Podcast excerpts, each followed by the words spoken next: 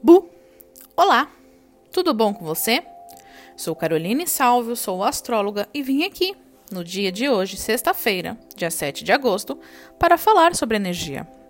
Sol em Leão e a lua cheia entra no signo de Ares a partir das 10 e 4 da manhã. Então, até as 10 e 3 ela ainda está no signo de Peixes. E a partir das 10 e 4 da manhã ela entra ao signo de Ares. E agora estamos com energia, foco e discernimento. Aqui duas coisas podem acontecer: a cabeça doer e queremos fazer tudo o que não conseguimos fazer desde terça-feira. Então, atenção ao exagero. Procure se organizar para não chegar nesse dia e ter que lidar com as situações intensas.